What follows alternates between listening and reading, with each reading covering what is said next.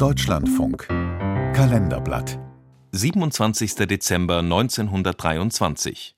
Vor 100 Jahren starb der französische Ingenieur Gustave Eiffel. Dass der Eiffelturm einmal ein Wahrzeichen von Paris und eine erstklassige Touristenattraktion werden sollte, war zu Beginn nicht ausgemacht. Denn an seinem Bau gab es reichlich Kritik. Tragischer Laternenpfahl. Widerlicher Tintenklecks. Durchlöchertes Zäpfchen. Doch der Baumeister Gustave Eiffel setzte sich gegen alle Widerstände durch. Seit 1889 überragt der 300 Meter hohe Eisenturm die Stadt, erbaut als Aussichtsplattform für die damalige Weltausstellung. Eiffels Genie liegt nicht in der Erfindung des Turms, schreibt Bertrand Lemoine, Fachmann für Architekturgeschichte. Sein Genie liegt in der Verwirklichung und der Namensgebung. Er mobilisiert sein ganzes Reklametalent, um zu vollenden, was nun seine Idee ist. Geschäftssinn, Unternehmergeist, Durchsetzungsvermögen. Die Voraussetzungen für seine Karriere hat Eiffel wohl von seiner Mutter geerbt.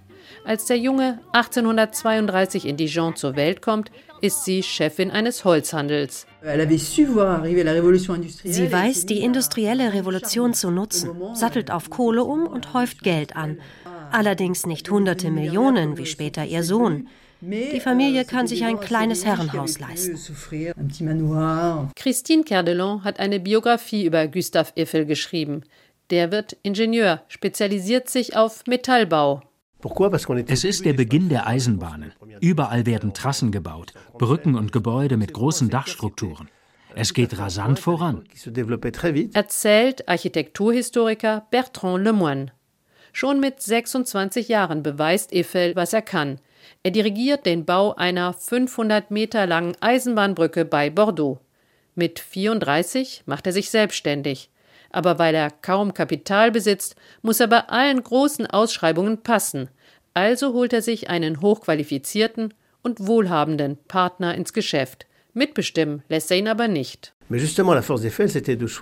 Zu seinen Talenten gehört auch, dass er stets erstklassige Leute an sich binden kann, die sehr innovativ sind und ihm neue Techniken vorschlagen.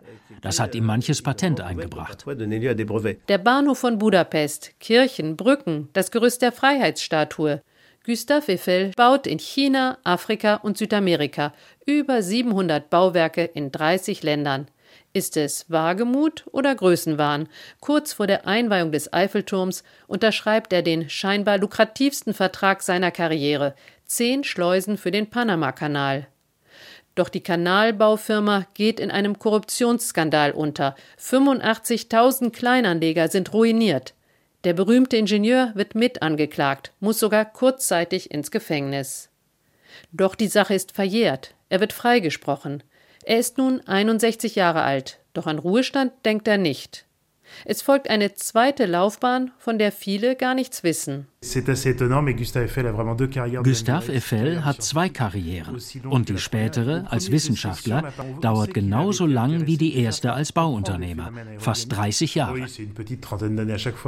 Benoit Blanchard hat das Aerodynamische Institut geleitet.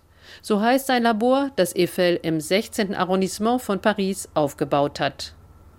Dort erforschte Eiffel seinen unsichtbaren Feind, womit er den Wind meinte, und wurde zu einem Pionier auf dem Gebiet der Aerodynamik. Sein Windkanal ist bis heute in Betrieb. Gustave Eiffel starb am 27. Dezember 1923 im Alter von 91 Jahren. Er ist im Pariser Vorort Levallois-Perret beerdigt, unweit seiner ehemaligen Fabrik. Seine Ururenkelin Myriam Lanordi Eiffel zeigt die schlichte Grabkapelle. Nous sommes effectivement les garants wir Nachfahren verstehen uns als Garanten dafür, dass seine Person respektiert und der berühmte Name nicht für kommerzielle Zwecke missbraucht wird. Die Familie wünscht, dass ihr Urahn in der französischen Ruhmeshalle aufgenommen wird, im Pantheon. Doch zunächst gibt es nur eine kleine Ehrung. Gustave Eiffel blickt ernst von einer Sonderbriefmarke.